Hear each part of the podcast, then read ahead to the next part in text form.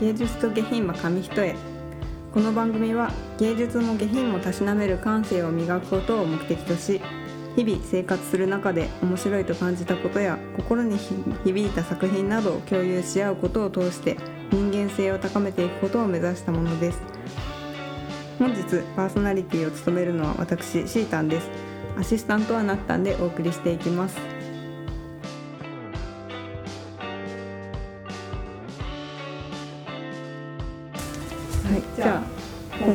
ろしくお願いします。よろしくお願いします。今回は、えー、ナッタンの心に響いた作品を紹介してもらいます、はい。お願いします。私はあのついこの間までドラマでやってた「聞かざる声には理由があって」っていうもの。を川口春奈そう。可愛かったね。可愛いよね。本当に可愛かった、まあ、可愛いから心に残ったっていうのもあるんだけど、うんうん私がねこれ心に残った理由が、うん。まあ、なんか今の時代ならではだなっていうんだけどあのなんかひすごく人とつながることの温かさをなんかすごく丁寧に描いてた作品だなと思って。なんかもう一人でいることに慣れちゃったけどなんか人とのつながりをもっと持とうってすごく思わせてくれた作品だったんだよね。でなんかこうこのドラマは見てた？一話だけ。見てたよね中で このドラマはあのインテリアメーカーで働きながらインフルエンサーもしてる川口春奈演じる真柴くるみが広報なのそう広報でインスタを始めたんだけどそこからなんかこう自分のこととかも絡めて発信するようになって10万人のフォロワーを持つインフルエンサーになったっていう。でシェアハウスに、まあ、ひょんなことから住むことになってそこでのこう住人だったりミニマリストであるシュンっていう横浜流星あーあれミニマリストなんだそうミニマリストなの。丸が。丸は何？ああ春。春人くん。あ何あれは何キャラはえっとねそう優優しいしいいい男だったね。はあのカウンセラー。カウンセラーなん。だうん。カウンセラーのハルトとあとまだ売れてないけど画家を目指してる中村。とシェアハウスの家をあの家の家主であるコウコさんっていうフードプロん？フードスタイリストの5人のなんかシェアハウスの物語なんだけどね。なんかあのいろんなこう辛い主人公だったり、まあ、その一緒に住んでる住人とかがいろんな壁にぶち当たったり辛い瞬間とかがたくさん出てくるんだけどでもどうなんかどんな時も必ずそばには誰かがいるんだよね。うん。なんか例えばあんちゃんが長谷さんっていうんだけど役が長谷さんが妊娠し望まない妊娠をしたかもしれないみたいな。で超ドキドキしてる瞬間どうしようみたいになってる瞬間も、まあ、誰かが隣にいてくれたりなんか住人の人がなんかもういろいろなんかややるんだけど、うんいてくれたり真柴くるみがこう仕事でへこんだ時に横浜流星演じる俊がご飯を作ってくれたりとか。ああとこう真柴くるみのインスタが炎上しちゃってすっごいもうなんか苦しい時に住民のみんなで夜ご飯を一緒に囲んだりとか。ーうん。なんか必ずこう誰かが辛い時とか寄り添う時には必ずまあご飯がご飯と人とのつながりを描くっていうのが軸だったんだけど。へえ。なんかこの物語すごくこう人とのつながりを描いてるんだけどでもみんなつながってるんだけど誰も依存をしてないのよお互いに。でそれは一人一人がすごく自立してんだよね。なんか川口春奈も川口春奈真柴くるみか。もうなんかこう仕事でへこんだ時とかあってもなんか人のせいにしないんだよね。仕事で失敗してうまくいかない時も、人のせいにせずにか自分でこうどうしようどうするかを考えたりなんか新しい道を探したりとか。あとその家主のコウコさんも旦那さんと離婚して一人で家住むことになって、まあ、本当は留学行く予定だったんだけど、まあ、留学行くからそこをシェアハウスにしたのね。でまあ離婚してるけどすごくもう自分の力で稼いで生きていける自立した女性、でなんかすごく思ったのが自立してるからこそ人とつながれるんだなっていう。なんか自分が自立してないとさ少し依存しちゃうじゃん人に、でもなんか依存せずに自分は自分っていうなんかこうものがみんなあるしそれぞれの生活の軸っていうか考えとかがあるからなんかお互いに依存せずにいい関係でつながれてるんだなって。でなんかこのコロナでさ人との関係が疎遠になったじゃん。どうんでもだからこそなんかああ人とつながれるっていいなってすごくこのドラマを見ながら思った。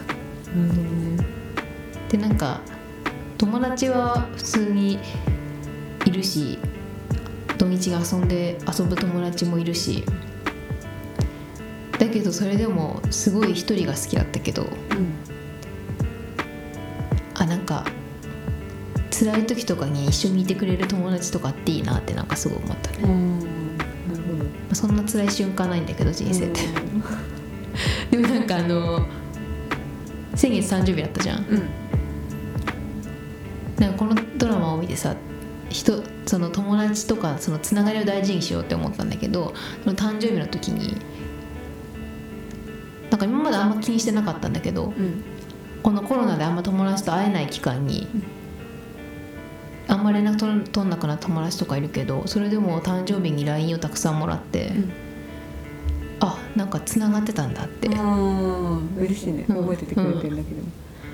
でなんかそういう今でもつながりがある人とのなんか縁って大切にしなきゃなってすごくうん。思ったね。でなんかこの話ですごく好きなセリフがあって、あの最終回なんだけどその家主のコウコさんが離婚したんだけど旦那さんはまだ好きなのねコウコさんのことを。うんでもう一回やり直さないかってなんかプロポーズじゃないけど最終回でなんか言ったのね、だけどコウコさんはそれを断ったの。へえでそしたその時にそれを見てた真柴くるみが「なんか寂しくないんですか?」って聞いたら「寂しくないよ」って言って「私には私がいるから」って、言ったらかっこいいねかっこいいと思って。かっこいいな。でなんかもうその言葉に全てが現れなんかあら全てを表してるなと思って。なんかもう私には私がいるっていうのってなんかもう本当に自立した。確かに自立だね。ね。もう自分がいれば大丈夫だって言えるぐらいの自分への信頼感と、うん。もう出来上がった自分 かっこいいと思っかっこいいて、ね。あれでしょ？那須川りみさん。あそうそう。夏川ゆいさんか那須川ゆいか。うん。あそう。歌手の方だ。わなんかそうそう。なんかさあの結婚できない男のん。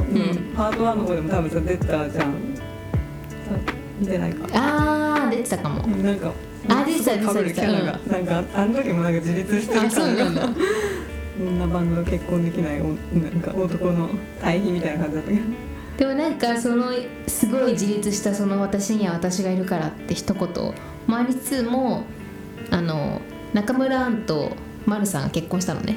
あそうなんだ。そう。あで最後の結婚式のシーンでなんかこうコウコさんがこうみんなの幸せそうなシーンを見てふと寂しくなっちゃったのね。でそこで元旦那さんに電話するのね、で旦那さんもその結婚式に来てたんだけど、その結婚式で電話してお互いそた隣に座って電話しながらじゃあこれからも恋人未満ん？家族以上恋人未満でよろしくっていう感じでなんか終わるんだけど、でもなんかその私には私がいるからっていうすごい自立した一言もありつつも、うんでもなんかそのふと寂しくなった時に、なんか人の幸せそうなところとかを見て、うんなんか一人を実感し寂しくなって、うん。なんか元旦那に電話するところにもなんか人間らしさがあっていいなって。確かにまあ人間ってそんなもんだよね、その状況とかによって。感情はね。だからなんか大体このラジオで私すごい自立してる人かっこいいなって話を永遠にしてる気がするけど なんか改めてそれを感じたね。ん。自立してるからこそなんか人とつながれるんだな、うん。なるほどね、確かにだとこのドラマすごいなんか良かったなってもう一つ思ってるのが、まあ、マシバくるみはインフルエンサーだからさ着飾るわけよ。うんうんうん。でシュンは一方対比としてミニマリストなわけね。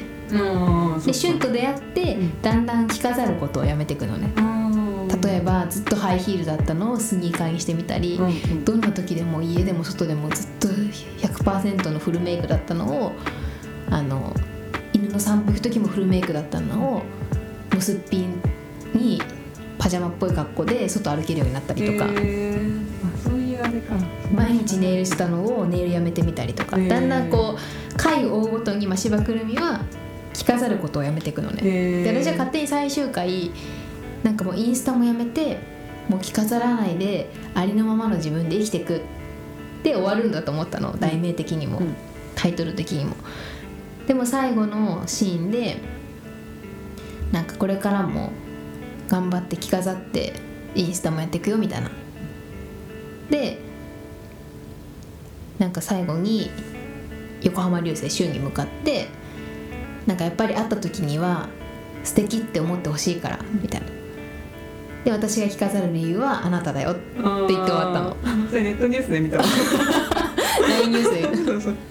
そうそうねそう。あなたのところではそう。着飾りますよって。そう。いいね。だからタイトルがなんかタイトルそういうことだったのかって。なるほどね。着飾る声には理由があって。でその理由がその好きな人には素敵って思ってほしいからだから私は着飾るんですよっていうので終わって。大切な人のためには。そう。いいね。なんかいいなって思った。確かに。そういうの。いいねでもそうだよね。やっぱ人できたりとかしたらさ、うん。それまでさ全然気にならなかったことがさ、うん。ちょっと気になったりとかはあるからさ、いいよねやっぱ。だからなんかただ単に着飾ることを否定して終わるんじゃなくて、うん、なんかそれも肯定して確かにね理由がそうあればあればっていういいね終わってあドラマなんかすごいうまいなと思った最後。うん確かうん。に構成、うん。であとなんか自分の夢を叶えるために突然最終回で急に会社をね真柴くるみが辞めたんだけどなんかきっと本当の会社だったらえって感じなのかもしれない「私辞めます」とかって言って急になんか闇闇になってる迷惑だ。普通の会社からしたらねえって感じかもしれないけど、うん。でもなんかそういうのを私はなんかいいなって思った、うん。会社には迷惑かけるかもしれないけど、うん。でもまあ自分の人生だしうん。なんかそこも会社への忖度どうこうとかじゃなくて、うん。なんかその自分の行きたい道をうん選んでるところもかっこいいなとえと思ったドラマでした。ー、そうなんだ。そんな感じか、うん。そういうストーリーだったんだね。そう。うん。一部だったからあんま。なんか衣食住をすごく大切にしてたらしくてこのドラマは。だから必ずご飯をみんなで囲むシーンとか、うん。食を大事にしてるシーンが出てくるんだけど、でもやっぱ人とのつながりにはなんか食って重要なんだなって、うん。そこもすごい丁寧に描かれてた。へーえマスターもさ、うん。なんか今までで人の人との関わり方っうん。て結構変わったなみたいなのある？大学生の時とかからでも。変わあらない？あ大学生の時はさ予定を詰め詰めに入れてたの。うんなんか予定がない日がないことが嫌だったのね。ああまあそうね。大学の時は。365日常に誰かと会ってるみたいな、うんだけど社会人になって、うん。もう人と会うことが嫌になった。嫌になったっていうかもう一人でいたくなる、うんまあね自由な時間限られてるしねうん。なんか一人でいてリフレッシュしたいって。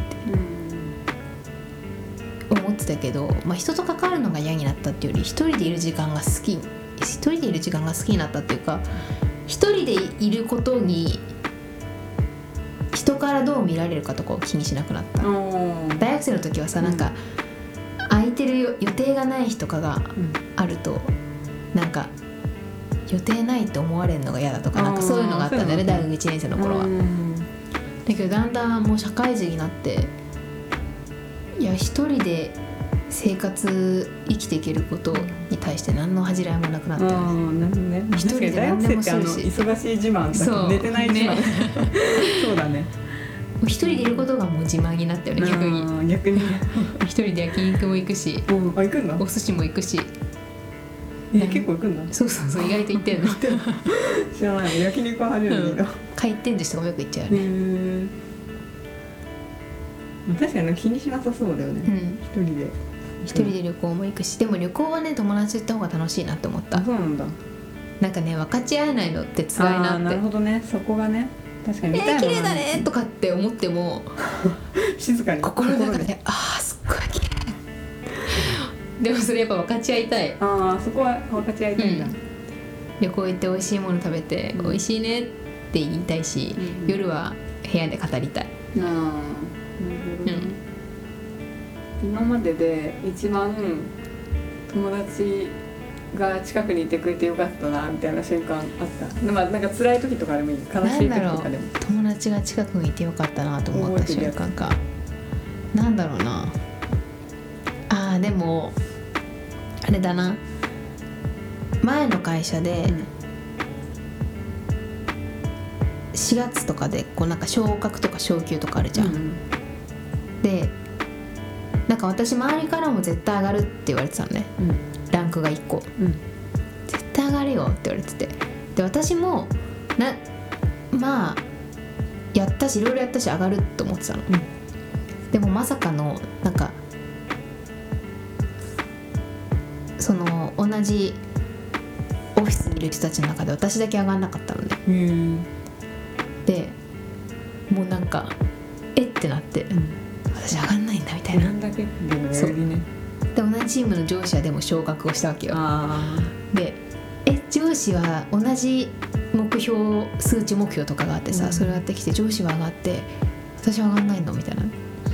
でなんかまあ今思うとすごいなんか嫌なやつだったなって思うけどあの子上がって私上がんないのみたいな。うん、思うよねて思った時になんかその日にもうショックすぎてなんか何人かと同期とか先輩と焼肉に行ったんだけどなんかその昇格の話になって「え上がった？え上がったんでしょ?」って言われて「いや上がってない」みたいな。もう涙止まんなくなっててうん。焼肉食べながらすごいやばい企画だったなと思うんだけど超号泣したの、結構ここ45年で一番手ぐらい。のやつを、珍しいねで人前とかで泣かないんだけどうん。もうおえつするぐらい泣いた時になんか一緒に行った焼肉に行った同期の子とかがもう子も泣いてくれてうんあんなに頑張ってんのにありえないみたいな感じで一緒に泣いてくれた時に、うん。ああ友達いてよかったってすごい思った。あ一緒になんかさっきの話じゃないけど涙を自分のために流してくれて一緒に悔しがってきてくれる子がいるって。これ家で一人だったらマジで飛び降りてたと思った、確かに。ねそうだね。分かってくれてるってだけでも気持ちがだいぶ楽になったり、うんすごい友達の大切さをしなんか彼氏じゃないからなんかいいすごいよかったよ。彼氏とかじゃなくうん。ね。その一番近くで見てる同期っていうか友達だからこその、うん。確かな。なるほどねその時一番一人でいたい時期時期っていうか一人でいた欲がピークだったのじゃない？社会人3年目とかうん。2年目とかかな、だったけどなんかもう誘われても「ご飯行こう」って言われても一人なんか夜一人でいたいから行かないみたいな、うん。感じだったけど。そう。だったけどなんかあもっと友達と一緒にいようってその時思った、とうん。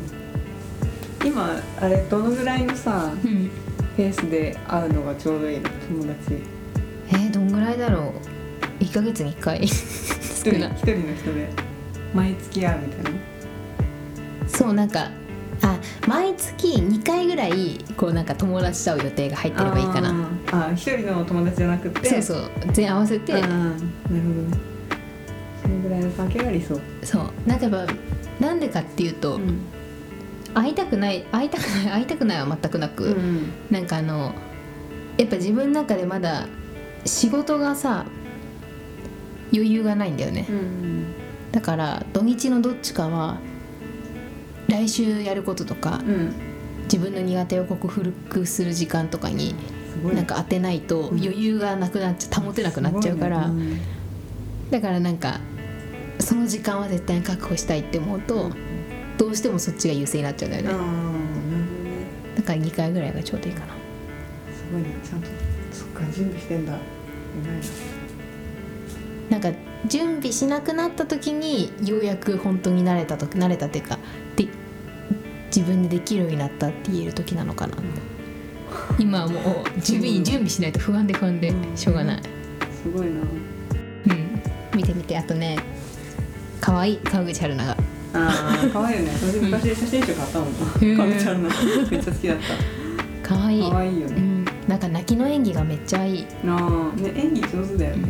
あれ出てる好きなシーンがね1話で川口春奈が泣きながらご飯を食べるシーンがあるんだよね。仕事帰りに。うん。そこがすごくいい。なんへかえ誰しもあるよなってなんか泣きながら仕事帰りに家でご家で泣きながらご飯を食べる瞬間って、うん。特にその辛いことがあってる時に食べたご飯が美味しければ美味しいほど涙って出るなって、いいね。美味しいご飯がいいね。そっか美味しいご飯がいいねあのいいな。いいな。人が家にいるっていいね。うん、なたんかそう。ちょっと味わいたいね。うん、なんか干渉しすぎてないんだよねお互い。に、あのシェアハウスは。だそんだけの人が集まるシェアハウスいいね。ね。なんかごたごたがあるとちょっと大変そうだなって思うけど、うん。自立してんのはいい。ね。ねなんかごたごたあるのもさ恋愛に依存しちゃったりさうん。とかもあるのかなって思うと、なんかこのドラマのもう一つ良かったのがさその向川さんも出てくるのね社長役でうん。で。6年間ぐらい片思いしたわけよ。うんでいなくなったんだけど戻ってきたのね社長が。うんうん。で社長も好きなのよ。途中から。あー前から好き。真島くるみのことをね、で大体のドラマだとそこで一旦さ社長と付き合うじゃん。でまた最後け最後最終話で横浜流星とハッピーエンドみたいな。向井治だしね。一回付き合うよね。そうそう。一回付き合うじゃん。だけど一切なんか6年も好きだったのに、そこでもうシュンと付き合ってるから自立してんね。そう社長に行かないの。そう。社長に行かないのよそれは言ったらちょっとあれだな。そこで行くんかいなやつよね。そうそこがいいなってすごい思う。いいね。確かにゆそこで揺らぐのはちょっとねうん。大事なものが見えてないね。そこで揺らぐのがきっと恋愛に依存してるってことなんだよねあー確かにね。確かに今自分が大切にすべきものをうん。ちゃんと見えるか、うん。そうだね。その一時の感情に流されないみたいな、確かうんになんかでも恋愛ってさ理論なんかこうやっぱさ一人でいる間にさ理論上は理解してるじゃん、でもさいざもしさ何かがこう動いた時に、うん。それを行動に実践できる自信はない。なんか。まあ確かに。やっぱ経験があれなのかな。まあでも好きとかわかんないよな。忘れちゃうよね。もはやもう忘れたよな。どういう時に生まれるんだろう